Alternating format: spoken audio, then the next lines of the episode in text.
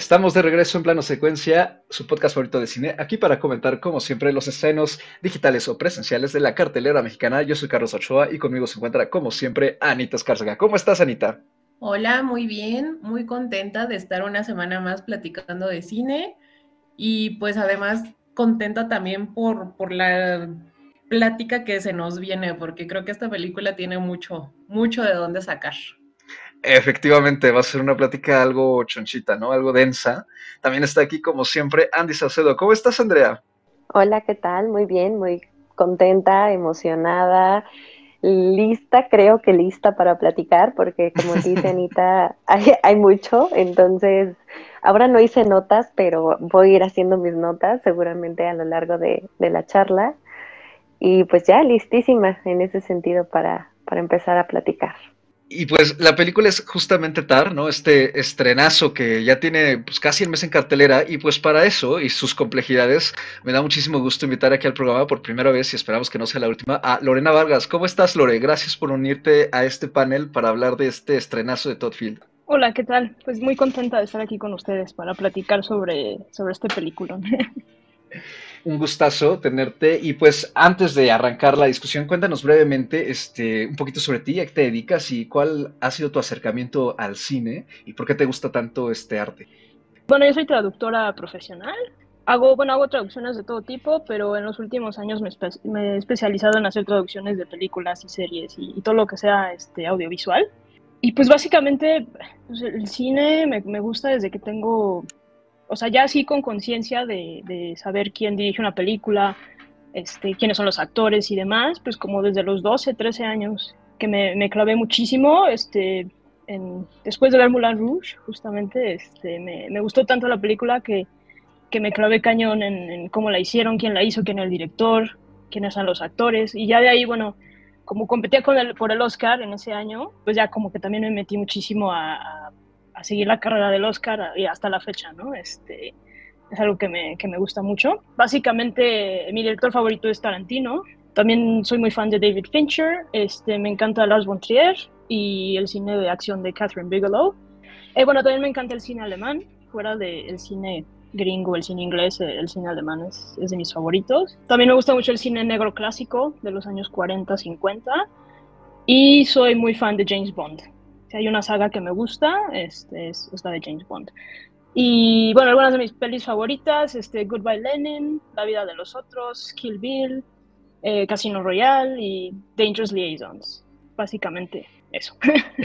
no, pues una cinéfila ya veteranísima, ¿no? Pues, eh, compartimos muchas cosas aquí en este panel, eh, de verdad. Sí, ah, qué bien. Y pues ya para ahora sí dedicarnos a la película de este episodio, es nada más y nada menos que Tar, la película más reciente y pues más bien es la primera película que hace este hombre en 16 años, de Todd Field, este director estadounidense, quien hace 16 años eh, fue reconocido por Little Children, una película protagonizada por Kate Winslet y Patrick Wilson. Y pues ahora regresa eh, con este largometraje de tres horas, más de tres horas, en el que él también es el guionista, con apoyo cinematográfico de Florian Master la película fue estrenada en el Festival Internacional de Cine de Venecia en la edición número 79 en el septiembre de 2022, donde además eh, Kate Blanchett, la actriz protagonista, se llevó la Copa Volpi, el premio máximo de actuación del festival. El elenco lo componen ella, acompañada de Nina Hoss, eh, la musa de Christian Petzold, una de las actrices alemanas más reconocidas del cine contemporáneo, Noemí Merland, Sophie Kauer, Mark Strong y Julian Glover, y fue además nombrada una de las mejores películas en numerosas eh, revistas del año pasado, una de las mejores películas del 2022 y no solo eso, como dato curioso, es la película más mencionada eh, por críticos en 2022 como la mejor película del año pasado, independientemente de premiaciones y listados y así, es la más eh, nombrada.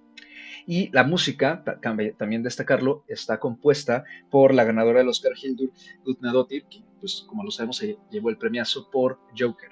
Y pues ya para arrancar, eh, muy brevemente Lore, por favor, cuéntanos de qué trata Tar. Eh, bueno, Tar trata sobre em, eh, Lydia Tar, quien, bueno, en el universo de la película es este, la, primera mujer en dirigir la, la, Filarmónica de Berlín. Este, y bueno, más que nada la película eh, nos muestra ahora sí que la caída, este, como dirían en inglés, ¿no? The Fall from Grace de, de Lydia Tarr, este, siendo una de las, bueno, de las compositoras y directoras eh, más reconocidas en el mundo de la película y cómo eh, a raíz de acusaciones en su contra, ¿no? ya sea por abuso de poder o por, o por eh, bueno, este, acusaciones de abuso sexual o de, bueno, este tipo de, de, acusaciones que, bueno, hoy están como muy en, en, boga, ¿no? Este, y bueno, a raíz de eso, pues, pues la película te va mostrando cómo va cayendo del, del pedestal. Y pues a iniciar esto, Andy, ¿qué te pareció a ti tarde entrada brevemente? ¿Te gustó? La verdad es una película que me gustó bastante, me sorprendió en muchos aspectos, no es algo que, que esperaba yo ver.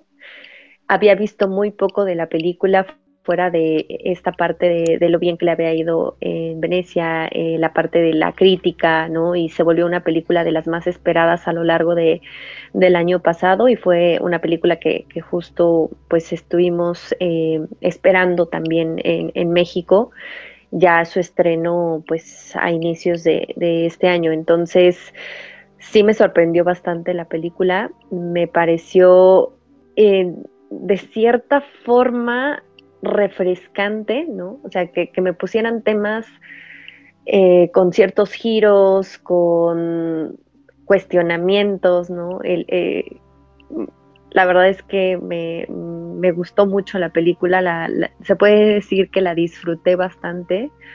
No sentí que fuera una película muy, muy larga y sobre todo por... Em, hay algo que me gusta mucho que es la parte musical, en el sentido de cómo también habla de, la música como arte y la interpretación de la misma, e incluso el conocimiento de la historia de la música y de las corrientes de la música. Vaya, es parte de, ¿no? No es la película en sí, pero al menos yo disfruté mucho eso, eh, ese elemento del que, el que se acompaña a la película. Y bueno, ¿no? todo el discurso, todo lo que hay atrás, la crítica, eh, las actuaciones, ¿no? Ya iremos eh, desglosando, ¿no? Punto por punto, prácticamente muchos de los elementos que de los que plantean, ¿no? Eh, en este caso el director. Y yo puedo decir que estoy muy satisfecha con, con lo que vi. Y solo la queja de que justamente siento que le faltó, al menos en México, salas, buenas funciones, o sea, buenos horarios, porque si es una película pues, que, bueno, cuando uno ve las tres horas espera tener un horario un poco más cómodo. Eso ha sido bastante importante en términos de eh, visionado de la película, pero muy, muy contenta en, en general.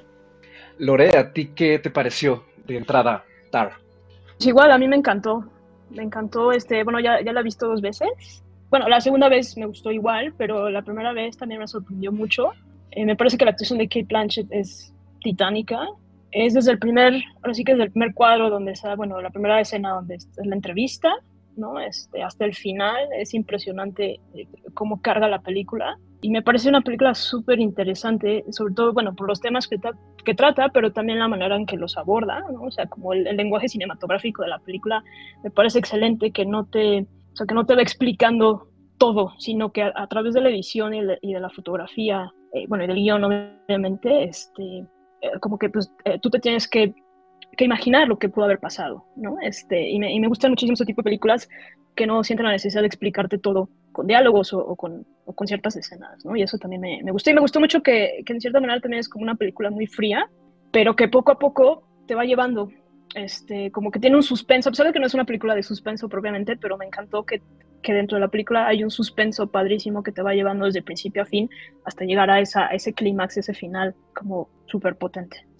Y fíjate que ahorita que lo mencionas, ciertas palabras, ¿no? Que creo que, digo, tú y Andy las han mencionado como eh, puntos a favor, pero irónicamente hay una parte, ¿no? De la audiencia que las ha visto como puntos en contra, ¿no? Que es muy larga, que es muy fría y que también es demasiado, la han incluso de, pretenciosa, ¿no? O sea, justamente por cómo trata estos temas, que parece ser que no explica nada y que no está muy claro qué exactamente nos quiere contar, ¿no?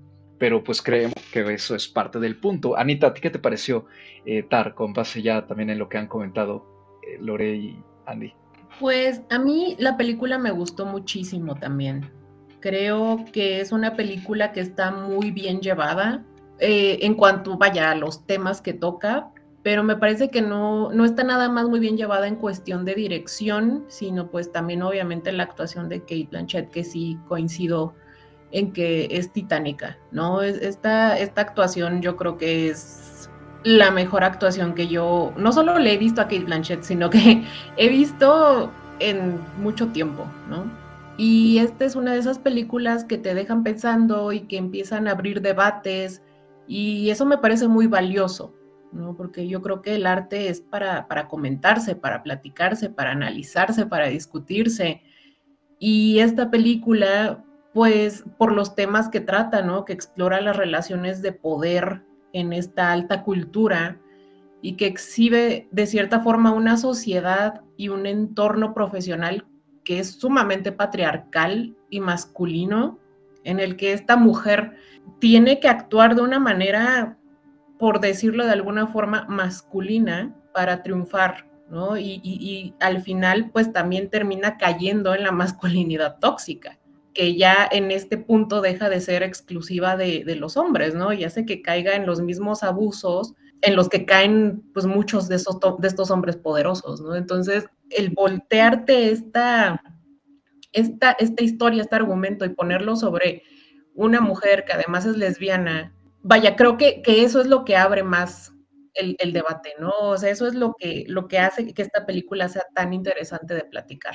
Y a mí me encantó, me encantó cómo aborda los temas, porque no es para nada explotativo, no es para nada, no me parece que juzgue de cierta forma a su personaje, ¿no? O sea, como que te lo muestra muy como dijo Lore, ¿no? Como un poco muy de, lejos, como un poco frío, para que tú uses tu criterio para ver la película, ¿no? Entonces, eso me gusta mucho y creo que sí es una gran labor del director. Estoy completamente de acuerdo. A mí también me parece que esa es una de sus grandes virtudes, ¿no? Que, que también ya lo habías mencionado tú, Lore, ¿no? Que es obliga al espectador a tener que interactuar con la película y de cierta manera completarla en primera con lo que no nos están mostrando y que nosotros pues de alguna manera interpretemos y a nuestro criterio decidamos qué tan, digamos, culpable es este personaje o qué tanto se ha pasado de la raya. Y también, aunque, aunque no lo deja muy claro, de todas maneras está ahí, ¿no? Entonces, como que mete eso en la conversación y nos hace cuestionar también todo lo que hemos visto del personaje a lo largo de la película, porque pues al ser ella la protagonista, de entrada, pues como que siempre estamos, tenemos esta programación como para tomar su lado, ¿no? Pero poco a poco, conforme avanza el metraje, vamos viendo que Lidia no es, pues, esta persona eminente y respetuosa y lo que, lo que indicaría que alguien, ¿no? Que tiene el, currículum que se nos presume al inicio de la película, ¿no? Entonces, el cómo, el cómo nos va quitando esas máscaras y nos las va desdibujando para desnudarla a ella como realmente es y lo que ha hecho, a mí me parece que es magistral porque también sentimos pues ese, digamos, no shock, pero una sensación muy extraña de mucha incomodidad de haber seguido a este personaje y darnos cuenta pues de que de alguna manera ella es la propia villana en su historia. Justamente a lo que, bueno, lo que estaban comentando también es un punto que se me hace muy interesante de la película, que justamente la película nunca te muestra a las víctimas, ¿no? Sino que todo te lo está, o sea, lo estás viendo a través de los ojos de Lydia Tarr, ¿no? Y eso también me pareció como, como muy interesante de, de abordar, porque como que, como que te pones en sus zapatos en el sentido de que, bueno, como dices tú, o sea, tienes que vivir lo que ella vive, ¿no? Y, y, yo creo que uno de la, o sea, un truco de, de magia que, que, o sea, que, que, te juega esta película es que justamente hacia el final sientas, te sientas hasta mal por Lydia Tarr, ¿no? Cuando, cuando sabes que en realidad pues ella era un, o sea, era un monstruo, ¿no? O sea, este, lo cual me parece también que es como muy interesante, esos, esos, eh, que una película te puede evocar ese tipo de sentimientos, me parece, me parece que es, pues es muy padre, ¿no? Sí, creo que el cómo está llevado el personaje es, bueno, es la parte central, pero a mí lo que me llamó mucho justo la atención es que al inicio esta parte en donde empezamos a, ver su biografía, ¿no? A, a escucharla, a, ver, ¿no? Eh, en este caso, todos estos logros, justamente nos están creando un personaje, un monstruo, ¿no? Algo grande, una mujer que se abre paso en un mundo de hombres, ¿no? Que ya lo hemos visto, pero que, que, además se enfrenta a muchos otros cuestionamientos, ¿no? Esta entrevista que le hacen al inicio y la forma en la que, en la que ella contesta. Y posteriormente ella como, como maestra, ¿no? Eh, en, en esta clase que además esa escena a mí me parece súper interesante, la verdad es que me gustó muchísimo, porque justamente es cuando vemos también una postura, se puede decir una postura em, crítica, práctica de, la música y justo en esta interacción que tiene con este chico, ¿no? Que está abordando el tema de, por qué no le gusta tocar a Bach, ¿no? Y viene toda esta incomodidad que sí se puede sentir también del lado de ella un ataque, ¿no? Muy directo hacia él y la forma en que lo hace y al final lo que le dice, ¿no? Que, habla justamente de, juzgar al, autor, ¿no? Al músico eh, por su vida, ¿no? Y, cerrarse a, ¿no? Y querer ser como único. Todo este tipo de discurso que ella misma da es el discurso de de ella en toda la película, pero es, en el, es, es, ella misma, es ella misma cometiendo este acto de soberbia, es ella misma siendo eso que, le dice a, este joven, ¿no? Entonces, como te va llevando el desarrollo del personaje, cómo vas descubriendo esta parte de su vida, eh, la relación con, con, la, es que no me acuerdo cómo se llama, su pareja, ¿no? Que tienen una hija, cómo se involucra también con la orquesta, con los músicos de la orquesta, ¿no? Estas relaciones de poder, como lo decía Anita, eh, la relación con su antiguo maestro, paso a paso, ¿no? La vamos viendo y justamente está este juego de, que empezamos a ver no solo su caída, ¿no? Eh, de ella, de que ella, como dice Carlos, es la propia villana de su historia, sino eh, que vamos desglosando, ¿no? toda esta parte de después de ver a este monstruo, a esta persona que construyó y que hizo y que se vuelve el referente mundial, ¿no?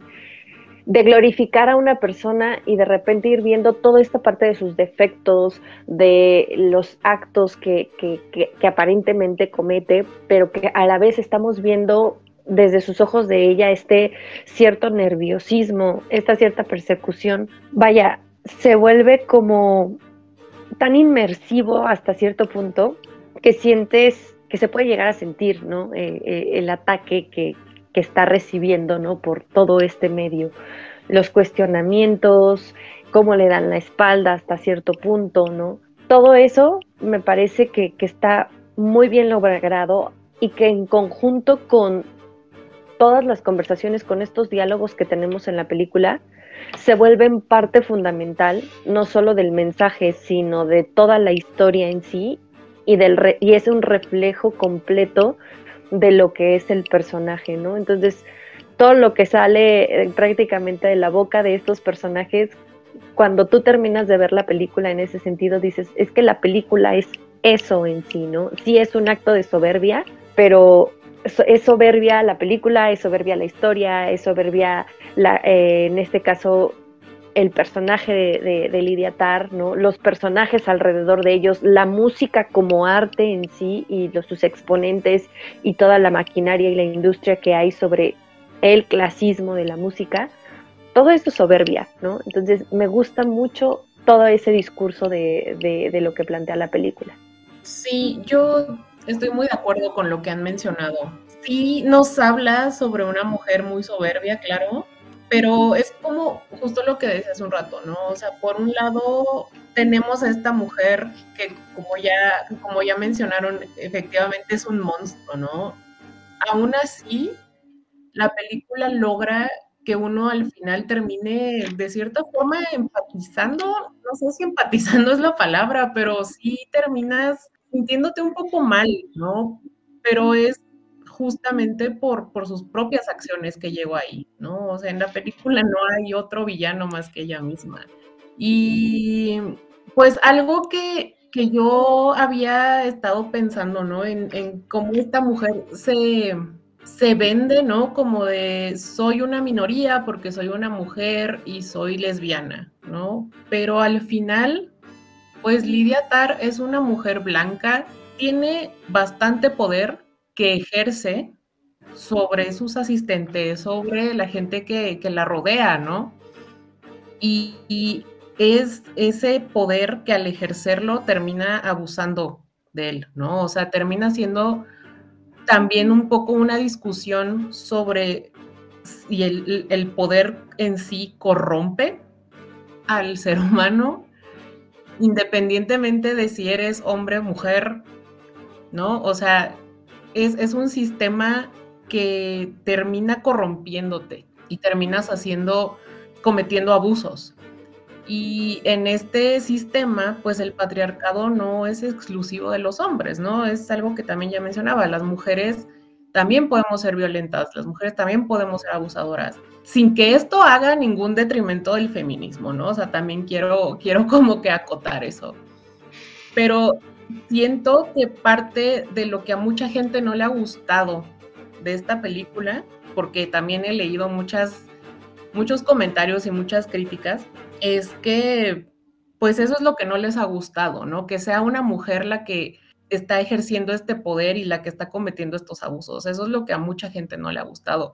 Y me recuerda mucho a lo que platicábamos hace un tiempo con la hija oscura, ¿no? Que es el ponerte en pantalla a una mujer que no es perfecta, el ponerte en pantalla a una mujer que no es buena madre, que no es la pareja perfecta, la esposa ideal, ¿no? O sea, como que a la gente le gusta mucho ver mujeres perfectas que lo pueden todo y que son amables y lindas. Y pues no, ¿no? O sea, la realidad no es así. Y creo que otro gran mérito de esta película es este, esta construcción de este personaje que es sumamente complejo, ¿no? Porque es un ser humano muy complejo. Y pues no sé, me parece que la película parece explorar la idea de que no es el género el detonante del abuso de poder, sino el poder mismo, ¿no? Creo que eso es algo que también me llama mucho la atención de la película, ¿no? Lore. Bueno, hacer un apunte que a mí la película me recordó mucho como al resplandor, que bueno, supongo que no es coincidencia porque Todd Field, este, bueno, salió en, en Eyes White Shot, ¿no? De Stanley Kubrick y este, y bueno, creo que fue su mentor un tiempo. Entonces creo que no es o sea, la comparación no es tan descabellada, ¿no? Este, y lo que me recordó es que justamente como mencioné hace rato, este, cómo tanto El Resplandor como Tar te van llevando poco a poco y cómo van y cómo la película va, digo, obviamente El Resplandor es una película más de suspenso, terror, ¿no? Que Tar, pero me gustó mucho cómo van construyendo ese suspenso este, y cómo cada escena que pasa va construyendo sobre la anterior hasta llegar a, bueno, al, final de Tar y al final del Resplandor. Además de que también me recordó un poco a, lo que hace Haneke, también, este, como que la frialdad con la que Haneke filma este, sus películas, también me, recordó un poco al trabajo de Haneke, ¿no? Y creo que tampoco es gratuita la comparación, porque la editora de la película, que es Mónica Billy, este, ha trabajado con Haneke, editó Amour, este, Happy End, entonces como que el estilo también de la película es muy europeo en ese sentido, ¿no? Bueno, no solo el hecho de que, de que la película este, está situada en Berlín, pero este, me gustó mucho como esa sensibilidad europea también que tiene la, eh, que tiene la, la, película. Y bueno, ya pasando a la, a la, a la escena de Juilliard, justamente, ¿no? Que, que me parece que es, una, es genial, ¿no? Porque además es una sola toma, ¿no? Esos 10 minutos más o menos, es, este, no hay un corte, es una sola toma de, de, cuando este, bueno, el Liria está explicando, ¿no? Y luego este, el chavo le, le dice que no le gusta Bach. Y todo eso me, me encanta la manera en que, en que está filmada la, la escena, ¿no? Y, creo que justamente este debate, ¿no? De, de, separar el, el, al artista de su arte, también creo que es un tema que, que es muy interesante, ¿no? Y que, que, bueno, que ha dado para, para muchísimas discusiones, este, que, que justamente... Eh, o sea, digo, eh, yo, estaba, yo estaba de acuerdo con Lilia Tarr en esa escena, ¿no? Porque si algo, bueno, lo platicábamos un poquito ahorita antes de, grabar, ¿no? Que, ah, bueno, a mí algo que me frustra sobre, o sea, muchísimo sobre la, la, discusión que se tiene del arte hoy en día es que, es que ya no discutimos el arte, ¿no? Bueno, llámese eh, las películas, ¿no? Por, por, el mérito artístico, ¿no? Sino porque sino por lo que representa la película, o si la representación de tal, de tal este sector está bien, o si ese director debe de haber contado esa historia porque, porque es, un, es, un hombre y la película trata de una mujer, ¿no? Entonces, como que si algo me frustra de ese tipo de discusiones es que ya no estamos discutiendo, bueno, la, el mérito o, el, o, bueno, la calidad, ¿no? De una obra artística, sino que, que ya estamos hablando de cosas este, como estas cinematográficas, ¿no? Que, que bueno, que bueno, tienen su lugar eh, en el análisis cinematográfico, ciertamente, pero, este, ¿no? Y me parece que es un poco también esta, esta cuestión de, no de juzgar el arte por el arte y no, y no porque Bach, como, ¿no? Como dice en la película, porque Bach tuvo 20 hijos, ¿no? Con, con muchas mujeres, ¿no? O sea, eso no, no tiene nada que ver con, con el arte en sí, ¿no? Entonces me parece como una escena muy, muy interesante con, con esta, eh, este debate eterno, ¿no? Entre el, el, arte y, y, el artista. Y yo creo que en parte es justamente estos debates, ¿no? El que mencionas tú ahorita del arte contra el artista, que también ya lo había introducido Andy, y lo que tú acabas también de apuntar, ¿no, Anita? Sobre la idea de la mujer perfecta y de estos protagonistas que curiosamente sí, o sea, da la casualidad, ¿no? Que pues a la gente no le, no le molesta que los protagonistas masculinos sean desagradables, porque como que hasta se les encuentra de alguna manera eh, su corazoncito, ¿no? Pero cuando nos ponen una protagonista mujer que no es, eh, pues buena gente, en pocas palabras, parece ser que las cosas se encienden, ¿no? Justo algo que se le critica, digamos, a Tar, es que con estos dos debates, más aparte el del poder y el relacionado con la permisividad que se da eh, en los abusos debido a la posición de poder, que la película nunca es muy clara en su postura, que de hecho Field no establece ninguna postura. O sea, a mí en lo personal me parece que más que no establecer ninguna postura, está exigiéndole a quien la vea que reflexione sobre estos temas y la forma en cómo se han manejado justamente, sobre todo ahora con las redes sociales y con la forma en que se viraliza tanto los juicios ¿no? inmediatos, más que pues, ofrecernos como un sermón, ¿no? De alguna manera. Es cierto, la escena de Julia pareciera que es, pareciera que es un sermón, ¿no? Por parte del personaje Lidiatar, que a mí también lo, más eh, pues, impresionante de eso para mí fue que yo estaba muy de acuerdo con lo que ella planteaba, porque no solo es, eh, o sea, el, argumento, sino es cómo ella lo plantea, ¿no? Ante este alumno, y el alumno queda ridiculizado, que también es un hecho que no ha agradado a, ciertos sectores de la audiencia, se han visto pues muy ofendidos, ¿no? Por así decirlo, eh, con el trato que tiene el personaje del alumno, pero para mí también se enlaza mucho con lo que vamos llegando hacia el final de la película, ¿no? Que es esta, digamos, caída en desgracia, Eh, de Lidia y de lo que termina haciendo, que me parece que es muy significativo, eh, porque creo yo que se enlaza justamente con parte de la tesis que ella le lanza al alumno, que es que pues el arte al final es arte, ¿no? Y entonces, independientemente de quién lo haga, hay que tratarlo con respeto y hay que, en el caso de ella, eh, pues interpretarlo y conducirlo pues como si fuera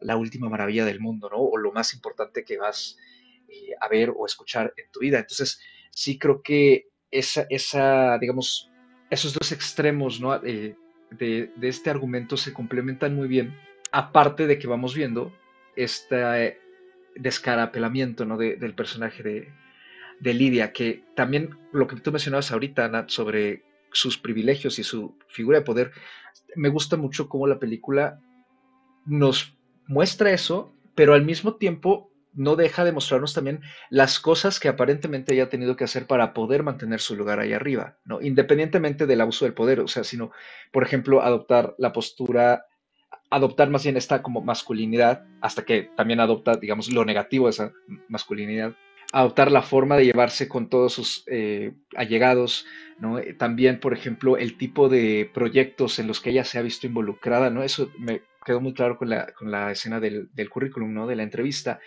en que también, pues, se nos, digamos, desnuda muy fácilmente cómo es que estas personas de repente tratan incluso las culturas ajenas. ¿no? sé a mí me dio, por ejemplo, como un poco de risa que ella se dedica a hacer este proyecto sobre eh, la música peruana y habla de ella y, además así lo menciona también el, entrevistador, ¿no? Como si hubiera rescatado algo, ¿no? Que es claramente una, eh, pues la forma en que se dan mucho este tipo de odiseas académicas, ¿no?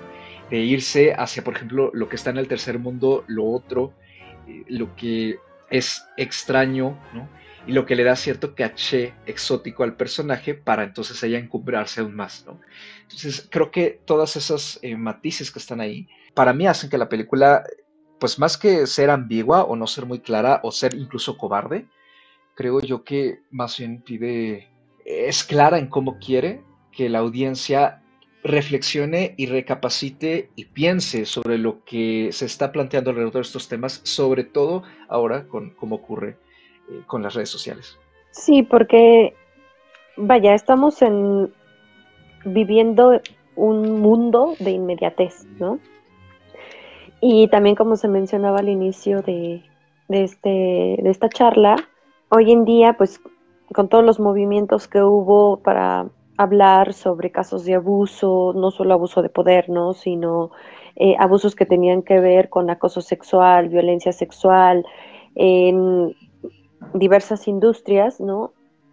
Todo este tipo de información está circulando pues con esa mayor eh, inmediatez y, se vuelve un teléfono descompuesto en, muchas ocasiones, ¿no? Y justamente algo que, que muestra en este caso la película y que al menos a mí me gusta es justamente cómo las personas están o, la sociedad en sí está emitiendo una cultura de cancelación, ¿no? Incluso sin saber la historia completa, ¿no? Y, creo que es parte de la película. Algo muy importante es que, como bien mencionaban, las víctimas nunca las vemos, en realidad no las conocemos, ¿no? Aquellas que, que se supone o que, o que denunciaron porque en realidad no se sabe tampoco bien a bien quién denunció, bueno, al menos yo no lo tuve tan presente. Sabemos que hay el caso de una chica en específico, pero sé que se menciona otro, por ejemplo, ¿no? Entonces, hablan hasta cierto punto de que Lidia Tar, ¿no? Ha cometido este tipo de actos por mucho tiempo, ¿no? Y, con muchas personas, pero insisto, no vemos a las víctimas. Tampoco en realidad vemos las pruebas, ¿no? vemos por ahí algunos videos, algunos montajes, ¿no? Que es lo que se muestra en pantalla y que es lo que se hace viral en la película. Y eh, vemos eh, por ahí el miedo que tiene Lidia de que se muestren algunos correos de, de una de las chicas. Pero justamente al ver cómo se esparce ¿no? toda la información, cómo empieza a haber reacciones ¿no? de, de, las personas que están alrededor de, de, Lidia Tar y cómo la empiezan justamente a cancelar, ¿no? a, pues básicamente a borrar de, de, todo rastro de, participación de lo que ella hacía, ¿no? Tanto en lo académico como en las grabaciones. Creo que todo eso pues justamente es el reflejo, ¿no? Y, no necesitamos que el director o, el guion tome postura de, eh, en realidad, de las acciones de Lidia Tar y que las juzgue para bien o para mal, sino que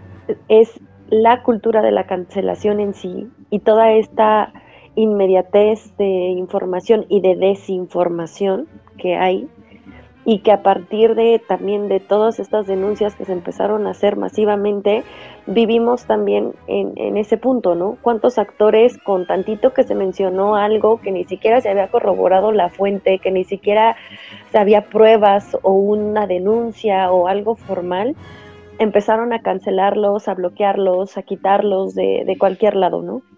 O incluso por temas mínimos como opiniones, ¿no? Por ahí una actriz que abogaba por Donald Trump eh, o porque se mostraba partidaria de las ideas de Trump, mucha gente en, Twitter, en, redes sociales empezaron a pedir que la quitaran de, los contratos que tenía con Disney.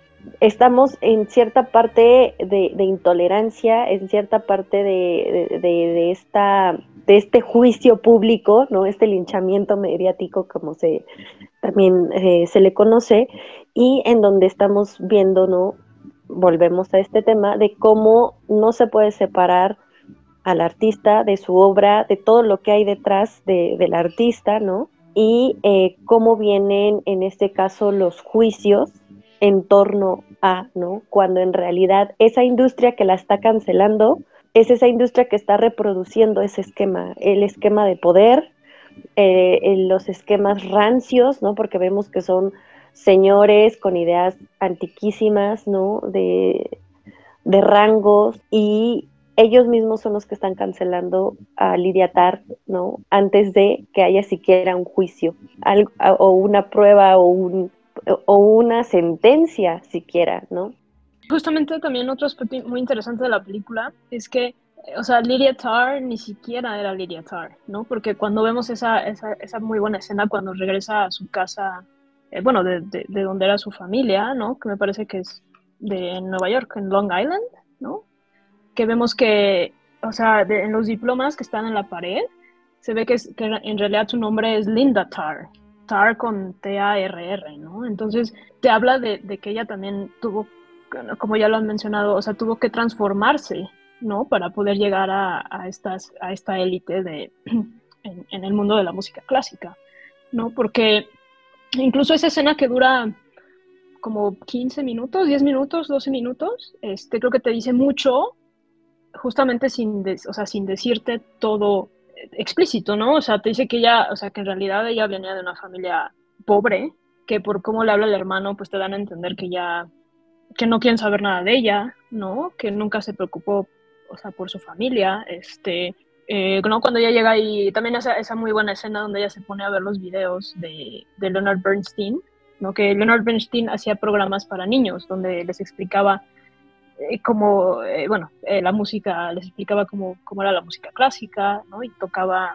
dirigía una orquesta, entonces y ella se pone a llorar, ¿no? Cuando, cuando Leonard Bernstein dice que la, la música este, nos ayuda a encontrar emociones que, que, no, no, que no sabemos poner con palabras, ¿no? Entonces me parece que también es una escena muy, muy buena y, y, y justamente como esta, esta transformación que tuvo que llevar a cabo Linda Tarr, ¿no? Para convertirse en Lydia Tarr en, y en, en esta persona que, que se mueve en esos altos la élite, ¿no? De la música clásica, que también me parece un elemento como muy interesante de la película y que justamente, pues después de, de, de igual de ser pobre a llegar a ser rica, está muy interesante también esa, esa progresión del personaje que no lo vemos exactamente ahí, pero que, pero que está, o sea, que permea como en toda la película después de ver esa escena de, de, cuando llega a su casa, bueno, a la casa de sus padres, ¿no? Este, en, en, Estados Unidos.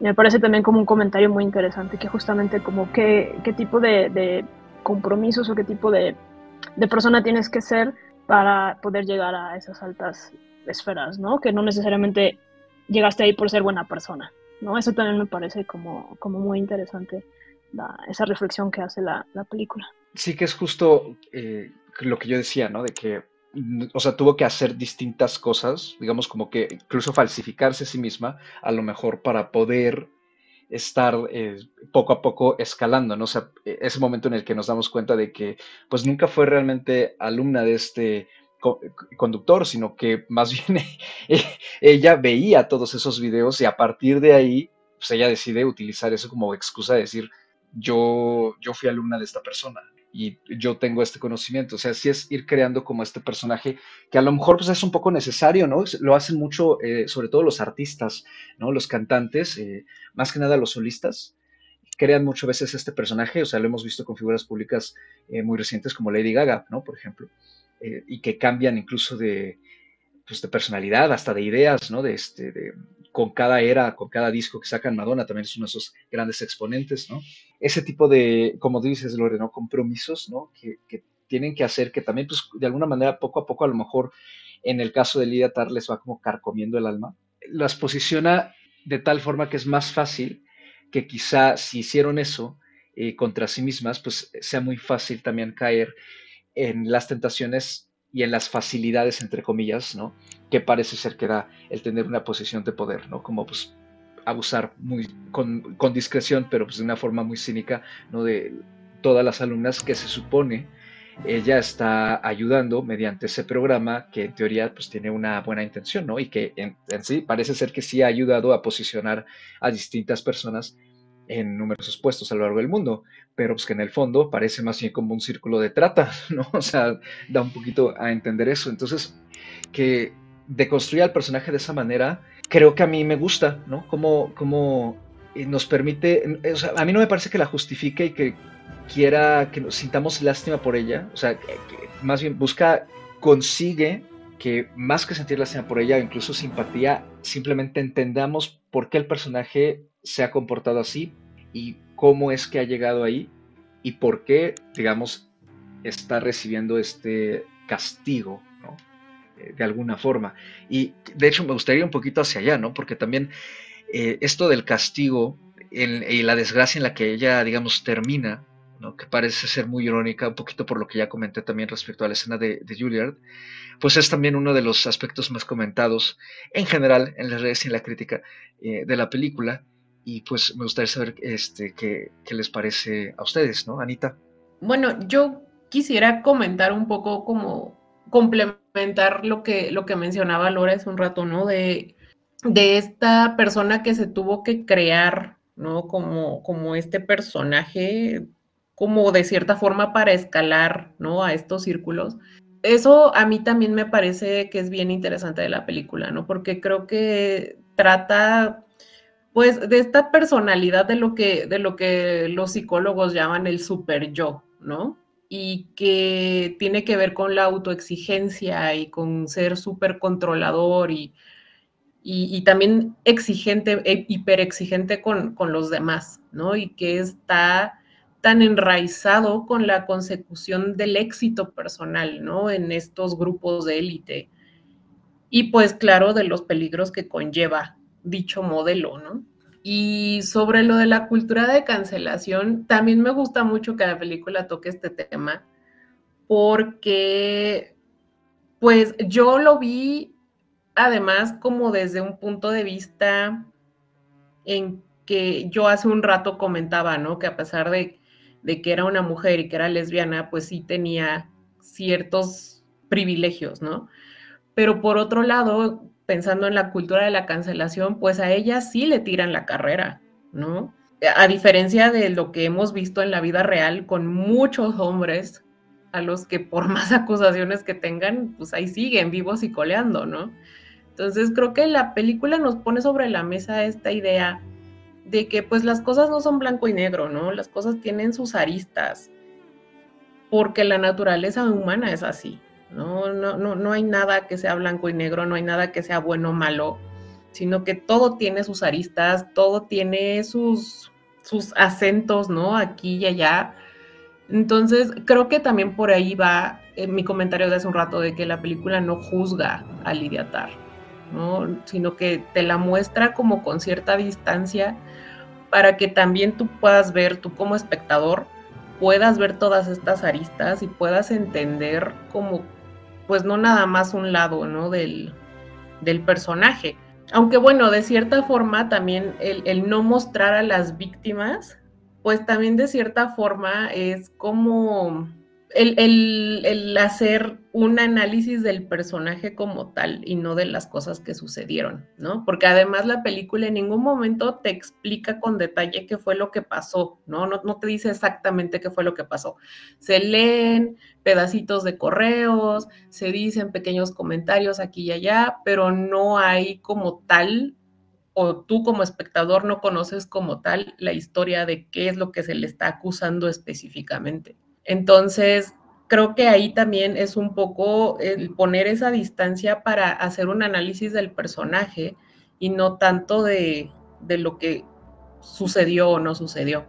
En ese sentido, también creo que la película está muy bien realizada y creo que sí genera mucha reflexión. De entre los varios temas que, ya hemos mencionado, justo esta parte es, del, como mencionaba, ¿no? de las que más me, me llamaron la atención ¿no? y, me interesaron justamente por cómo se hace eh, toda la reacción que hay alrededor de, Lidia cuando vienen a la luz este tipo de, acusaciones. Y creo que también aquí una parte eh, interesante que a mí me, me, llamó justo la atención es cuando está platicando con esta persona que es su maestro, ¿no?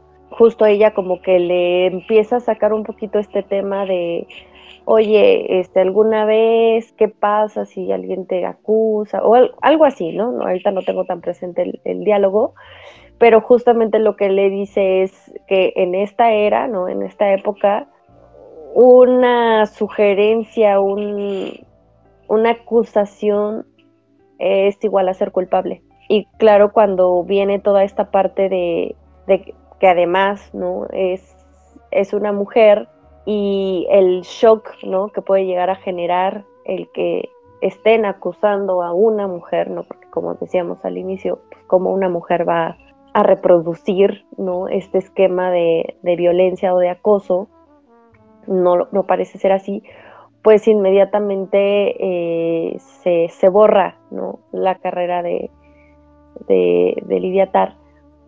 Y algo que, me, también me llama mucho la atención es justo cómo va un poco de la mano con la relación que ella va desarrollando ¿no? con su actual pareja a la par de otra chica que se une a, a la Sinfónica que te hace ver, ¿no? Justamente cómo podría quizá haber sido el actuar de Lidia Tar con alguna de las otras chicas, cómo desde su posición puede manipular de cierta forma, ¿no? Eh, lo, que, lo que sucede para que esta chica pueda llegar a ser un solo, ¿no? Saltándose, pues, a lo mejor el orden que tendría que haber seguido cuando ni siquiera la chica en realidad formaba parte ya formal de la sinfónica. Entonces, el ver al personaje de Lidia Tar transicionando también entre lo personal, el poder y a lo mejor cierta ilusión artística, ¿no? Que, que, empieza ella a tener y todo lo cómo lo va descifrando y además esta parte que se genera de tensión misterio porque justo son en estas escenas donde empezamos a ver como este desarrollo de, cierto misterio, de cierta tensión, que parecieran inexplicables en, cierto punto o a lo mejor pues no tan relacionadas, pero que sí es fundamental para la construcción, ¿no? Y para dejarnos en este supuesto, en si es culpable o no es culpable, si importa en cierto punto que sea o no, y por qué. Y eso híjole, me parece algo bastante interesante que, se puede llegar a un poco, no quiero decir a opacar o ocultar, pero que sí se queda eh, como parte de la construcción de, esa caída y de esto que, nos quiere mostrar para saber o para, no para entender, pero sí para, para conocer un poco más de ese contexto, de qué es lo que pasa cuando una persona en, pues en este punto de su carrera, del conocimiento internacional que tiene Lidia Tar, del impacto y de la gente de la que está rodeada, ¿no? Que es fundamental, ya lo decía yo hace ratito, de, este grupo de personas, o sea, ¿quién va a, este tipo de eventos? ¿Quiénes conducen? ¿Quiénes gobiernan de cierta forma este tipo de academias, este tipo de teatros de, de la industria, ¿no? la, ópera, la sinfónica, todo este tipo de, organismos de las artes, sobre todo musical, y cómo tienen a esta figura en el centro y qué es lo que apunta hacia su caída. Si bien ella contribuye, vemos cómo funciona ese aparato ¿no? y, las relaciones que hay detrás de él. Sí, que, justamente la, como no, no vemos las víctimas, a las víctimas o no sabemos en realidad qué qué, más acusaciones hay en contra de ella, ¿no? Más que, más que las que le, le dice, ¿no? En esa sala de, conferencias. Este, me parece justamente la, esa relación que tiene con la chelista rusa, ¿no? Que la nueva chelista que, que bueno, que quiere entrar a, ahí en la orquesta, ¿no? Ser la, la primera, así que la primera chelista.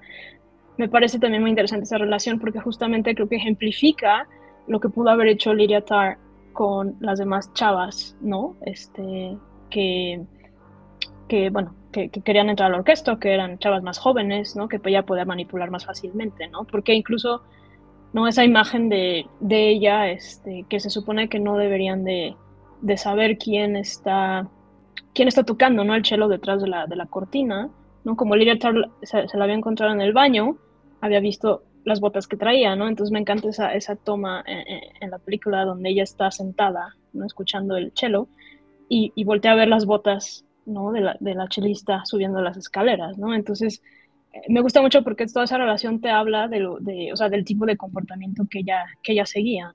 Este, que incluso la, la, o sea, la, la, chelista rusa, pues también como que, o sea, muy inteligente en el sentido de que de que como que también usa un poco al Iliatar, ¿no? Y cuando no le interesa, pues literal le dice que, que no le interesa, que se, que se va a ir a dormir, pero en realidad eh, ¿no? se arregla para salir con, con otras personas, ¿no? Entonces también me parece como interesante eh, esa relación que se ve en la película. Hay también una, esa escena donde están comiendo, ¿no? Que, que llegan al restaurante donde comen todos los nuevos músicos y demás, ¿no? Y que ella le, pregunta que cómo había descubierto la música, cómo descubrió la música clásica, ¿no? Y ella sin ningún, sin ningún tipo de intimidad, o sea, sin, sin estar intimidada por, por Tar, le contesta, ¿no? Que pues es que vio un video en YouTube y, eso la, la animó a, a, practicar el cello, ¿no? Este, o cuando esa, esa broma buenísima. Que también eso es algo que no hemos comentado. El humor negro que llega a tener la película también es muy bueno. Cuando le, le está contando de, de una compositora, ¿no? Y, y, le dice la chava, la chelista, le dice algo así como que van al 8 de marzo a, a dejarle flores en el, en el panteón, si no me equivoco.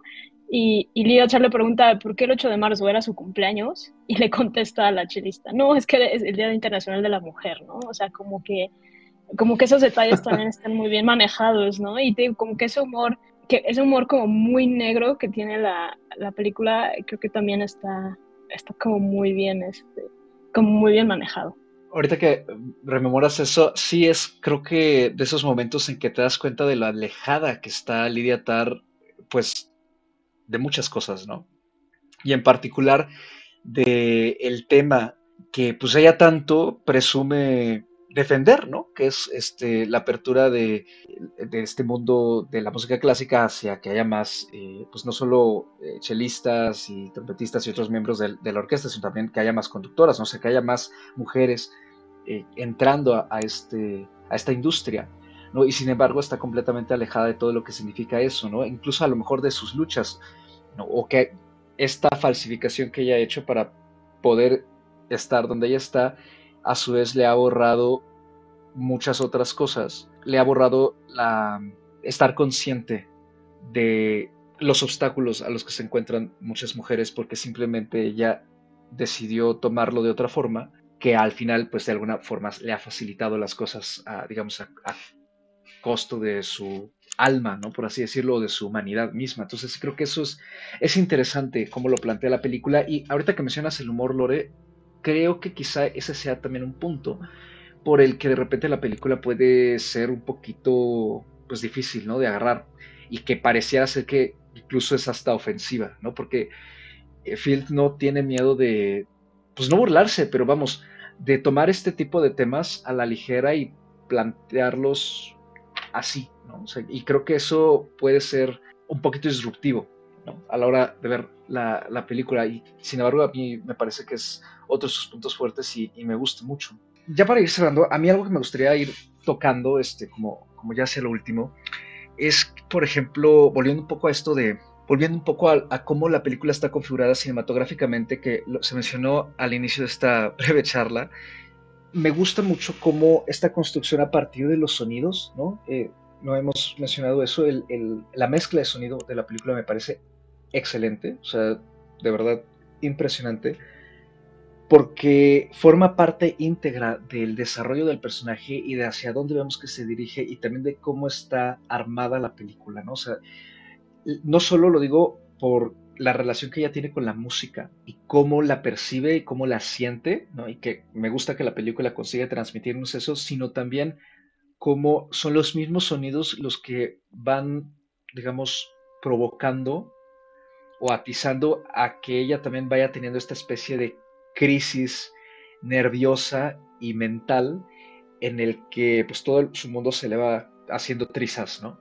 Y que mediante el sonido también vamos escuchando, más que viendo, em, estos matices de todo el uso de poder y de todo este escándalo, digamos, ¿no? que hay alrededor del personaje. y por ejemplo, ¿no? Este, este, este delirio de persecución que parecía ser que ella desarrolla, ¿no? Que, o que escucha a una mujer siendo agredida en el parque, o que siente que alguien la está persiguiendo, o que de repente la está sacando de quicio este como metrónomo, ¿no? O temporizador que suena en su casa, pero que resulta ser que forma parte del departamento vecino.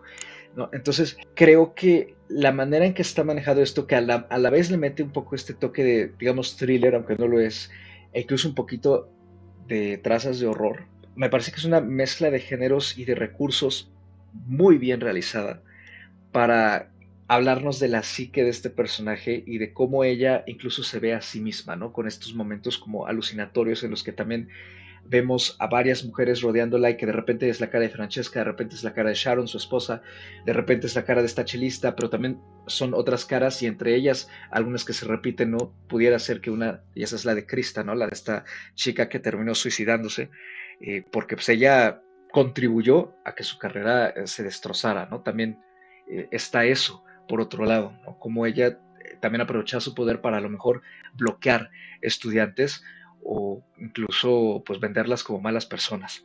¿no? Entonces creo que en ese aspecto técnico la película también eh, pues luce mucho. ¿no? La verdad es que además de cómo trata sus temas, tiene una maestría ¿no? del medio cinematográfico y de cómo nos involucra con él, o sea, que nos exige interactuar con la película en lugar de simplemente pues, estar viendo cómo se nos explica todo, ¿no? Como ya hemos dicho. Entonces, eso yo le, le, doy mucho mérito, ¿no? Para mí la es muy grande porque justamente hemos hablado recientemente en varios programas de que las películas están más enfocadas ahora en no solo mostrarnos, sino también decirnos, ¿no?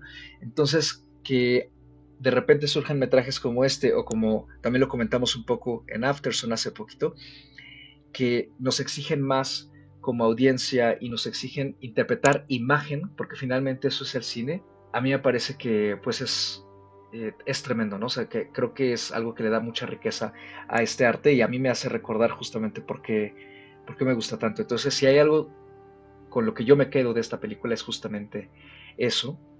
Y pues eh, ya como última parte de mi comentario, eh, las estrellitas que yo le daría a Tar serían justamente cuatro y media, pero creo que no me, no me molestaría nada darle cinco estrellas de cinco porque sí me parece que es uno de los estrenos más espectaculares que hemos tenido en lo que va de este 2023. Sin duda va a quedarse en mi lista de fin de año.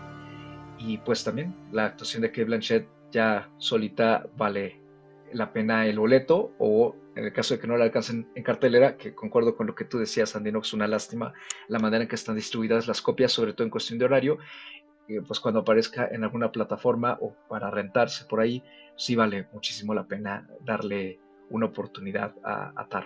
Sí, yo, yo también quisiera comentar la musicalización, no, no solamente los referentes a la historia de la música, que ya son increíbles, ¿no? Tenemos Arcana, Bach, Beethoven, Mahler, pero la musicalización de la película me parece que es magistral y sostiene gran parte del lenguaje narrativo de este este vórtice por el que lentamente va cayendo Lidia Tar, ¿no? Como ya mencionaste, de repente en estos toques que tiene como de thriller o como de horror, en los que la vemos, pues lentamente, ¿no? Parece que, que, que, su pasado comienza a perseguirla y parece que ya le está pisando los talones y vemos esta, pues, locura, ¿no? Apoderándose de ella, que me parece que es maravilloso, ¿no?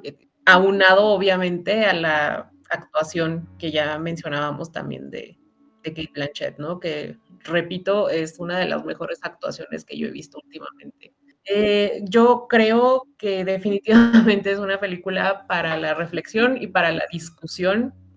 Tiene una increíble puesta en escena, tiene excelentes actuaciones, explora ¿no? los vínculos afectivos sistémicos con, con nuevos grupos familiares, con las relaciones de poder en estos círculos de alta cultura y trata muchos, muchos temas con muchos matices, con muchos aristas, además todo hecho de una manera magistral cinematográficamente hablando, ¿no? Entonces, yo también le había puesto cuatro estrellas y media, pero yo también se la, se la voy a subir, creo que sí es una película de cinco estrellas. Lore. Eh, bueno, lo que quizás más aprecio de este tipo de películas, o bueno, de este tipo de cine, es que justamente tratan al espectador como alguien inteligente, ¿no? Alguien que, que, no le tienes que dar todo explicado y que, y que puede conectar, es que puede conectar los puntos, ¿no? En base a, lo que, con base al, lo que te está dando la película, ¿no? Y, y, bueno, y que trata, bueno, temas adultos, es lo que más me gustó, bueno, además de todo lo que ya, ya hemos discutido, ¿no? Este yo también le había puesto 4 de 5, pero igual reconsidero y le pongo 4 y media de 5. ¿No? En realidad no pongo 5 estrellas tanto porque considero que pues tampoco es que eh, todas las películas de 5 estrellas sean así perfectas, ¿no? Sí, quizás siempre puede que haya algún pero en, una película muy, muy buena, ¿no? Pero, pero en este caso, no sé, igual y sí me animo a, a ponerle las 5 estrellas de 5. A mí el único pero es que Nina Hoss no sale lo suficiente, pero bueno. Ah, bueno, sí, cierto, sí, sí. De acuerdo. Andy. Yo también le puse cuatro estrellas y media. Yo creo que en un segundo visionado también le podría poner las cinco sin problema. Fue una película que me gustó muchísimo de, de principio a fin. Varias escenas, ¿no? Ya lo mencionaba yo, el inicio me enganchó en automático y posteriormente como vamos viendo el desarrollo de los diferentes temas, me pareció una película muy, muy interesante como hemos mencionado, ¿no? Mucho para la reflexión. Y creo que también, eh, además de todos los aspectos técnicos que, se han señalado, pues también eh, la parte de, la cinematografía me gusta mucho cómo hace este manejo de los colores, ¿no? Vemos colores fríos, eh, mucho gris, el negro con blanco, ¿no? poco de, tonos marrones y todo ello contribuye con, además, ¿no? De cierta forma, el, saber que, mucho de esto está ambientado en Alemania, todo este ambiente de, sinfónico, de ópera, de música, grandes teatros, ¿no? Todo ello, cómo está retratado, ¿no? Eh, en lo técnico en la película, las actuaciones que ya mencionaban, la musicalización, creo que todas las partes, ¿no? También a nivel cinematográfico, incluyendo el guion, eh, están muy bien, muy bien hechas, también calculadas para que la película se vuelva una pieza muy redonda, ¿no? E, en el sentido en que cada uno de los puntos logra una muy buena ejecución para que nosotros conectemos y entremos de lleno a la película. Y creo que por eso por ahí mencionaban que, que se podía sentir hasta un poco europea, ¿no? Eh, en, su forma. Eso, eso también ahorita lo, lo que lo mencionaron me, pareció muy interesante y creo que sí, esto, todo eso contribuye. Y algo que, a lo mejor no abordamos mucho y no, no nos metimos ¿no? a cada uno de estos personajes secundarios que hubo alrededor de Lidia Tar, porque bueno, sabemos que, que en este caso Lidia Tar absorbe y lleva la película por completo y es el centro, ¿no? Y, y es un personaje muy interesante y complejo.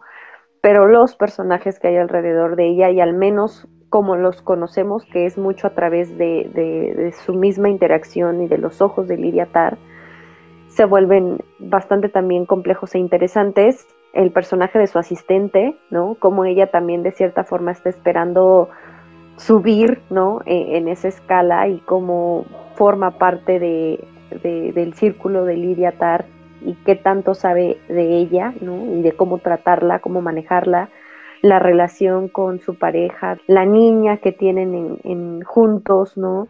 Hay mucho alrededor y varios personajes con los que tienen diferentes escenas y que esas escenas se vuelven para el análisis, ¿no? Pero para el análisis de estos personajes secundarios. Entonces, merece mucho la pena verla, analizarla y hasta cierto punto disfrutar ¿no? De, lo que te ofrece.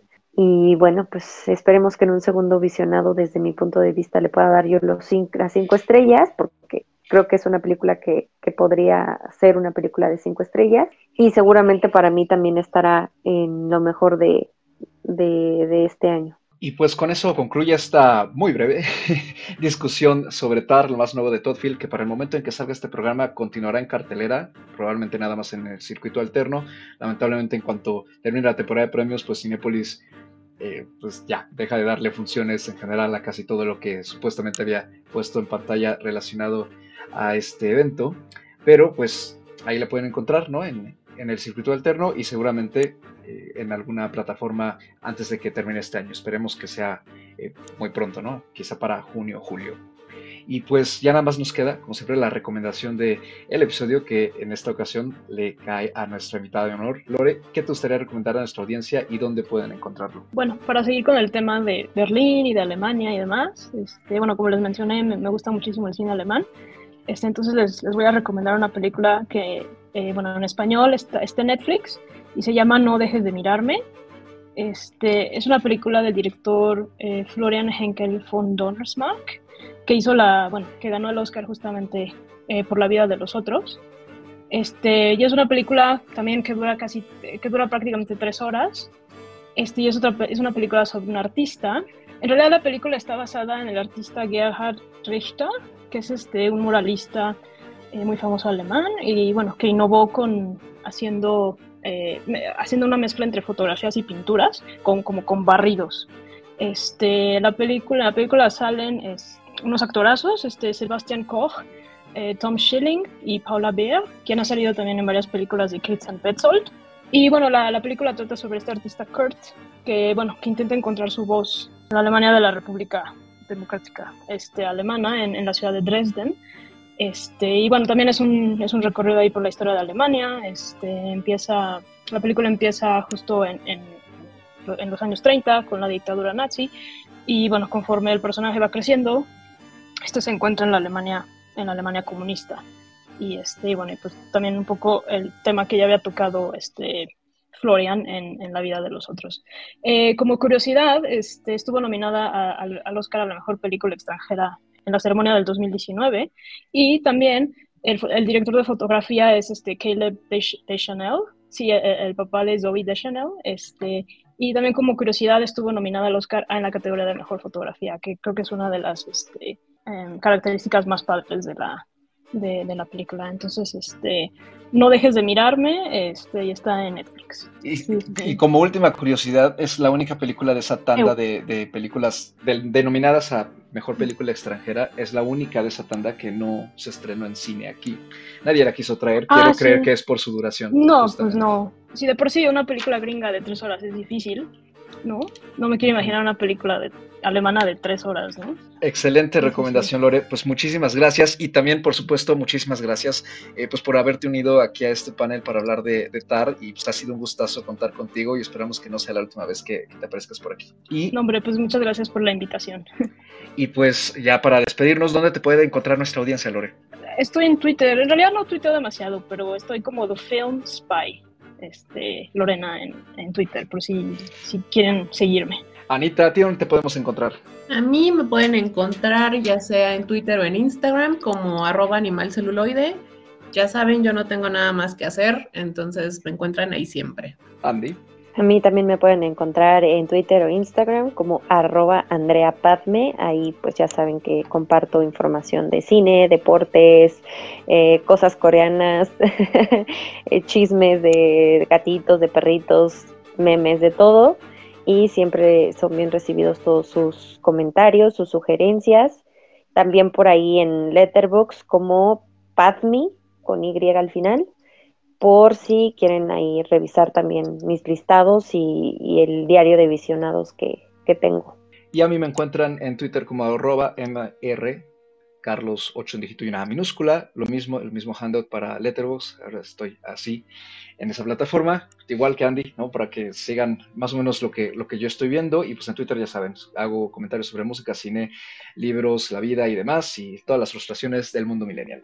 Y pues este programa, como el resto, lo pueden encontrar en sus plataformas de podcasting preferidas, ya saben, Spotify, Apple Music, Amazon, Deezer y pues un sinfín más, ¿no? Ya estamos en prácticamente todos lados. Muchísimas gracias a todas las personas que nos han escuchado eh, pues desde que empezamos, pero sobre todo desde que nos cambiamos de servidor a Cast. Hemos llegado ya a 38 países y ha sido un gustazo ver que nos escuchan no solo en casi toda Latinoamérica, sino también en partes de África, en Asia, Singapur, es uno de los países que se ha sumado a la lista y pues buena parte de Europa. De verdad, muchas gracias por todas sus reproducciones y como siempre por sus comentarios cuando nos llegan. Es un gustazo recibirlos. Cuídense mucho, sigan disfrutando de la oferta que hay en cartelera, ya sea en casita o en las salas presenciales. Se viene la muestra internacional de cine para el circuito, primero en la Ciudad de México y después en el resto de la República, y pues otros estrenos que son ya el rezago del Oscar, pero como siempre, habrá cine para rato. Pásenla bonito y nos escuchamos en una próxima misión. Hasta pronto.